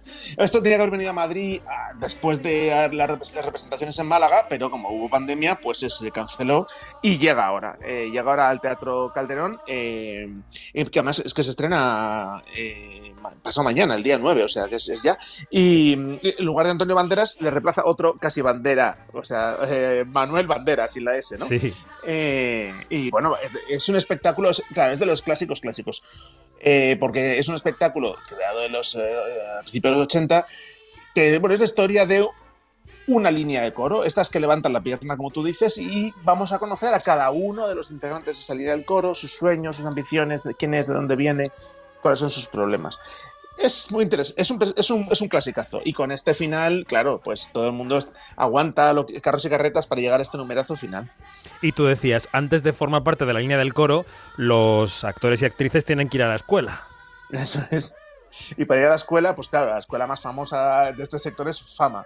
Y Fama, eh, que todo el mundo conoce por la película, y creo que en España aún más por la serie de televisión ochentera, pues eh, tiene una versión de teatro que ya se hizo en los años 2000 eh, eh, y, se, vuelve a representar ahora en Barcelona. Se estrena también esta, este fin de semana y la, dirige Coco Comín. Es la coreógrafa de musicales número uno en España histórica. Eh, ella lo dirigió en 2004 y lo vuelve a montar ahora. Este Fama es un poco peculiar, solamente reconoceréis la canción famosísima de Fama en el espectáculo, porque todo lo demás son canciones que se crearon para este espectáculo, o sea, no estaban Sí, en la- sí. ni en la serie ni en la película.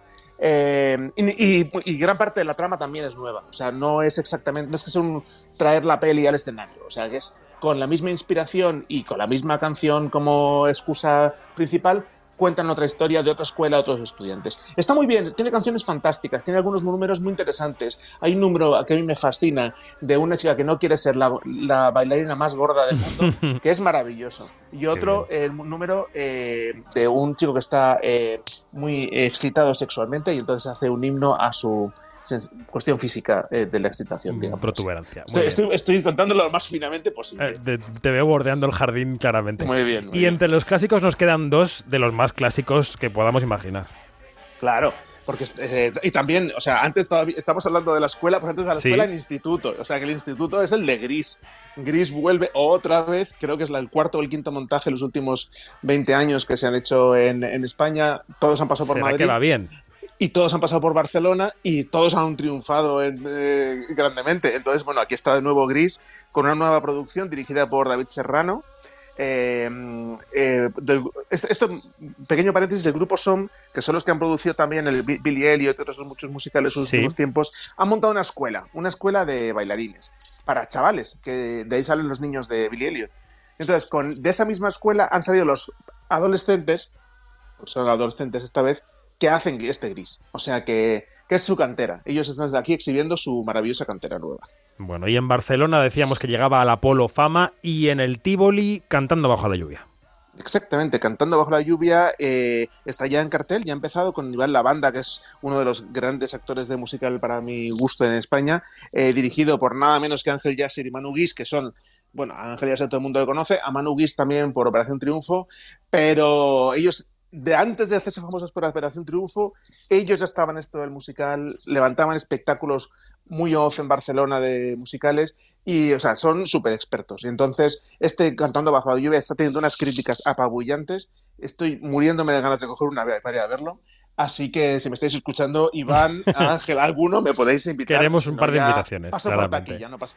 Bueno, estamos describiendo la explosión de musicales que está viviendo España tras el parón de la pandemia. Hasta aquí serían un poco los que destacamos de la parte clásica.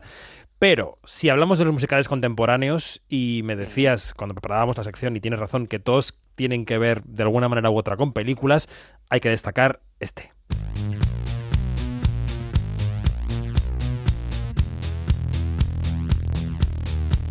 Leave expectations at the door.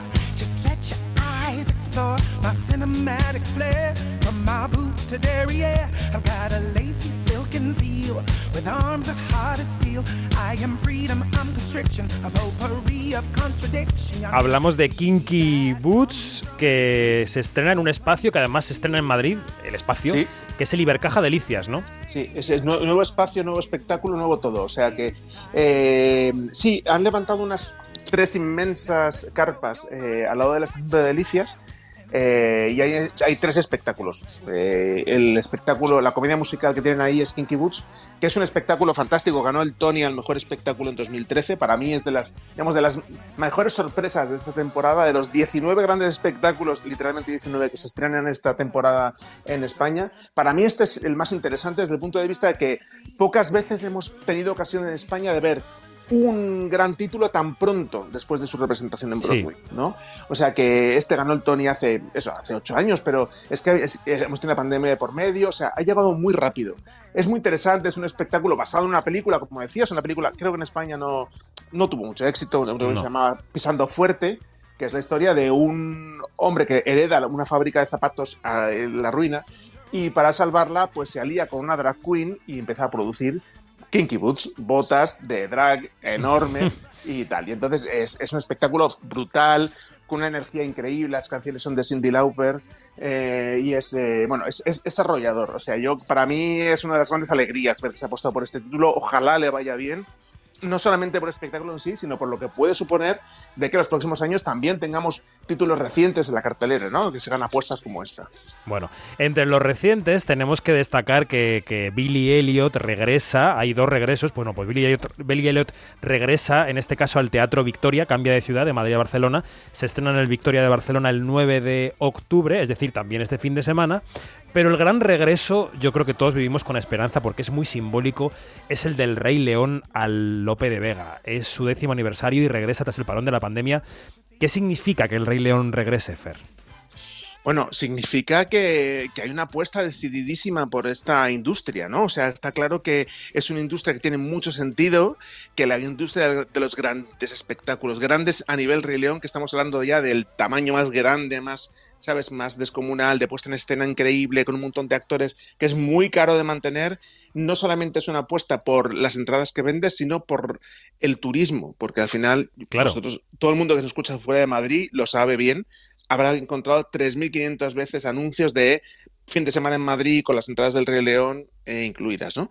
Porque esto mueve muchísimo turismo, o sea que es una apuesta muy, muy, muy importante y que viene a, a traducirse en un, bueno, una apuesta por la normalidad de alguna manera, ¿no? Eh, una normalidad no solamente en, el, en, la cultura, sino también en el, en el turismo interior. Hmm. Eh, los que sean aficionados a los programas de cocina de un canal que no vamos a mencionar estarán viendo triunfar a David Bustamante. Pero claro, eh, se va a subir a las tablas. Eh, ¿Con, sí. ¿Con, qué? ¿Con qué? pues con otro regreso. Eh, no es tan sonado porque es el, el, regreso de Ghost. Ghost también tiene su musical, es un musical relativamente nuevo también, no tuvo, nunca ha tenido mucho éxito en ningún sitio de donde se ha ido. No. Aquí lo hizo, eh, en su, se hizo en su momento antes de la pandemia también, y ahora vuelve con Bustamante alternándose con Ricky Merino. Y bueno, ahí está. Para quien le guste Ghost, eh, pues, pues muy bien. Si no, te, si no eres fan de la historia, pues hay otros 18 para elegir. Claro, que aquí lo mencionamos todo, que sí lo vamos a mencionar, que está en Masterchef, eh, David Bustamante. Sí, hombre, en sí. La, en la sí todo el mundo lo sabe, española. además. O sea, es una omisión, pero claro, todo el mundo sabía lo que estabas diciendo. Y llega de Full Monty también. Sí, eh, ya sabéis, la, la, película tan famosa que tuvo tantísimo Hombre. éxito del grupo de, de, mineros que se, que se dedican, bueno... La cola del paro, la cola del paro. La cola del paro, exacto. Que se dedican a, a, a bueno, a montar un, a montar un striptease para sacar, para, bueno, pues para, pues para ganarse unas perras. O sea, que esa es la... Y, y tiene una versión de, de musical de un, mus, un, compositor muy solvente que es Mori Yeston. A mí es un compositor, es de segunda fila, pero siempre, pero majo, ¿eh? Bonito, hace cosas muy chulas. Es majo y, Sí, sí, sí, es un, es un tipo, es que no es un, no es un brillantísimo compositor, pero bueno, es muy, muy solvente. Y este espectáculo, pues es, es, está muy bien, es divertido, recupera esa historia tan, eh, tan graciosa y estoy seguro de que el montaje, pues, eh, pues, pues, pues, va a respetar toda esa, todo ese ambiente tan, tan, bueno, tan, eso es un poco arrollador también, es un poco que te, que te arrastra, ¿no? Que te lleva, te, te emociona, o sea, está, ese es un poco la, el juego al que propone Full Monty. Bueno, no hay excusa, ¿eh? hay muchísima oferta. Los clásicos, wow. muchos. Los contemporáneos, muchos. Pero es que llegan los jukebox. Antes de empezar con los jukebox, que parece un poco como decir Faulkner en la película de. Hombre, es que en este, esta casa somos muy de Faulkner. Somos muy bueno, de jukebox. jukebox. ¿Qué es jukebox? Bueno, jukebox es, es, una jukebox es estas, estas, máquinas que podemos ver en las películas que ponen discos automáticamente. Estas que se una disquera, que sale un bracito, los mexicanos. Una exacto, sale un bracito, coge un disco y lo pincha. Bueno, pues eso, eso es un jukebox. Y entonces esto lo que se llama así porque son musicales hechos a, a, base de canciones, de canciones de discos, de canciones de grupos, de canciones de lo que sea. Me, bueno. O sea, que no son composiciones originales, sino que se selecciona la, la playlist eso, de alguien que tenga éxito la playlist y hacemos de un grupo musical. famoso y se crea una trama alrededor, como Mamma Mía, por ejemplo, ¿no? Pues el más gordo que tenemos ahora mismo en España es el de Tina.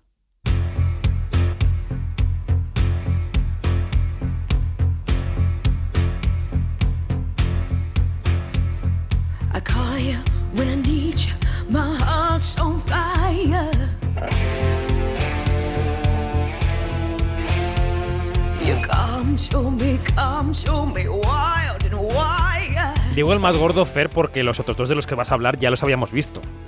Sí, sí, sí.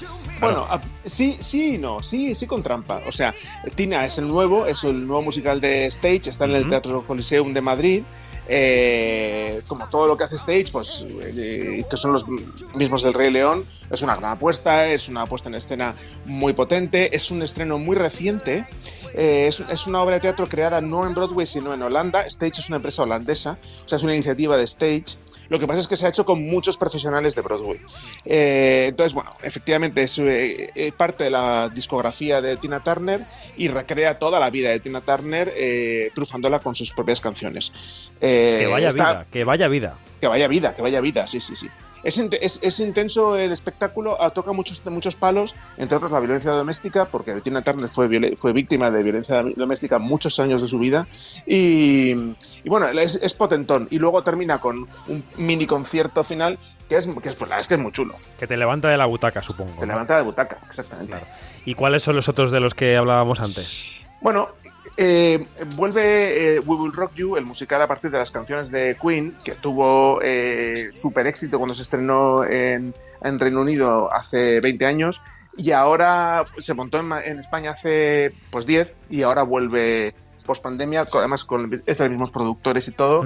Eh, y es un espectáculo efectivamente súper rockero, están las canciones de Queen, eh, y, y es un espectáculo que, que la verdad es que eh, se, se va a representar en la, en la estación de Príncipe Pío, que es ese, el teatro tan chulo nuevo que se ha hecho. Eh, y es un musical que creo que para quien le mola Queen, lo disfruta un montón. Y, luego tenemos claro. el, el- el- más peculiar, que yo decía por la trampa. La trampa es que eh, vuelve el, guardas- el guardaespaldas, que se hizo antes de la pandemia también en el Coliseum, precisamente donde está Tina ahora, pero ahora lo produce la compañía rival. Antes lo hizo Stage, ahora lo hace, lo hace Let's, Let's go. Y, y además, eh, Stage ha, ha publicado una nota explicando que esta no es su versión, que no se parece en nada, que es otro, otro texto, otros actores, otro equipo de, de producción, otro todo. Lo único que siguen son las canciones de Whitney Houston. Y ahí están. O sea que. Y esto, y esto la lectura del movimiento eh, es que no fue demasiado bien y ahora cambia de manos, o que fue tan bien que cambia de manos, ¿cómo lo lees? Bueno, en general, es los espectáculos tan grandes como este se hacen para no, para no girarlos. O sea, es muy Sí, lo de- claro. Por ejemplo, Billy Elliot, que ahora, se, como tú has dicho, se, pues se, se ha llevado a Barcelona, pero estaba anunciado que no, que no iba a salir de Madrid. Porque es un espectáculo muy, muy caro, muy difícil de sacarle. Muy, entonces, eh, también le pasa al guardaespaldas, una super pantalla gigante, muy difícil de mover. Entonces, son espectáculos que sacarlos del tea- de un teatro tan particular es muy difícil. Claro. Entonces, probablemente Stage en, en ningún momento se planteó eh, llevar el guardaespaldas a ningún sitio. Probablemente la vida prevista del guardaespaldas la cumplió. O sea que yo más Mm. bien creo que hay otra productora que ha entendido, oye, creemos que un espectáculo de menor formato del guardaespaldas puede tener sentido. Y ellos Claro. lo, han, lo han levantado. Bueno, pues Fer proponía clásicos, proponía contemporáneos, proponía los jukebox y proponía también las creaciones originales.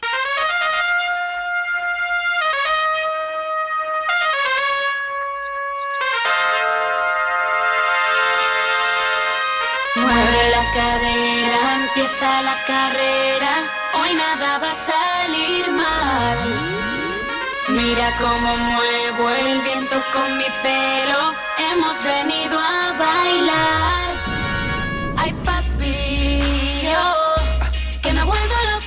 Bueno, son Macarena García y Ana Castillo en la llamada, que Fer es un poco como nuestro Rey León.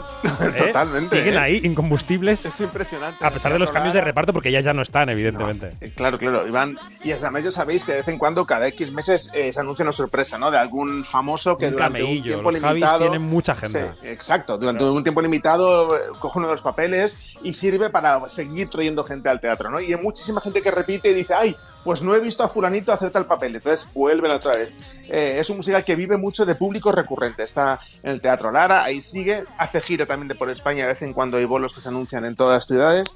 Y bueno, ya sé, yo la conocéis todo el mundo, a todo el mundo que no ha visto la película, o sea que eh, es un espectáculo, eh, digamos, un poco indiscutible, efectivamente. Sí. Bueno, nos queda ya poco tiempo. De las creaciones originales que me propones, que tengo aquí una lista inmensa, eh, ¿cuál seleccionarías? Dinos un par de ellos que tengamos que tener en mente por si queremos ver algo que no esté Mm. dentro de lo. Hmm. Sí, hombre, lo- claro, lo más lo llamativo es eh, que en el, el teatro español, que no suele hacer comedia musical, al menos cuando estaba Mario Gas, eh, pues eh, estrena un Sí. espectáculo que se llama En Tierra Extraña, que, que es un espectáculo de Diana- con, con Diana Navarro, que revive a Concha Piquer y su, digamos, el- las- la ilusión de Concha Piquer por conocer a Federico García Lorca. Y bueno, eh, y la verdad es que tiene una pinta extraordinaria. Tenemos todos muchísimas ganas de, de estar allí sentaicos eh, el mes que viene, porque, es, porque se estrena el mes que viene. Y luego de los otros, a mí me llamó muchísimo la atención que se estrena una versión del tiempo entre costuras. Ostras. eh, prox- Musical. de la, eh, de la novela de, de María Dueñas en diciembre en el Teatro Principal de Zaragoza y prometen gira por toda España después de eso. Así que, bueno, pues eh, estaremos muy pendientes de ver qué es esto, ¿no? Cómo, cómo resulta una versión musical del tiempo entre costuras. Bueno, como te voy a seguir engañando los próximos meses, ya me contarás estos musicales y también algún proyecto que he visto que me apuntabas por ahí que llegará en el futuro. Claro, es que luego hay unas sorpresones para el futuro muy gordos. Claro, bueno, esto ha sido un intento más de Equinótico de salirse un poco del corralito del cine y de las series. Creo que los musicales nos pueden dar mucho juego. A mí me gustaría, Fer, si tú quieres, que traigamos aquí también una vez cada no sé cuántas semanas a voces de los musicales que nos puedan contar su experiencia, actores, actrices, a directores de musicales, incluso a músicos. ¿eh? Podemos traer a quien nos dé la gana. Te propongo el trato y tú me dices que sí. Hombre, yo ya te he cogido la mano, antes, el brazo entero antes de cogerte la mano, o sea que ya está hecho. Pues nada, para la próxima seleccionamos algún musical. Eh, Banderas, no sé si tendrá la agenda muy llena, pero oye, lo podemos invitar si quieres. Empezaremos por ahí. Bueno, Fer, un abrazo. Muchas gracias. Un- otro para vosotros. Chao.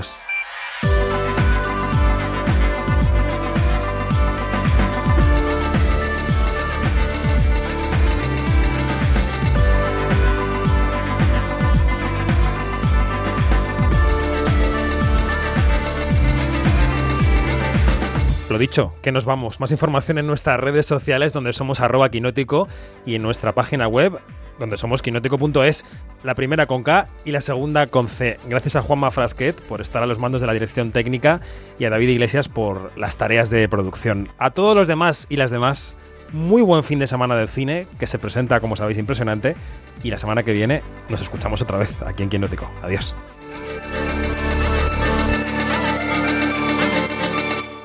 Quinótico, David Martos, Onda C.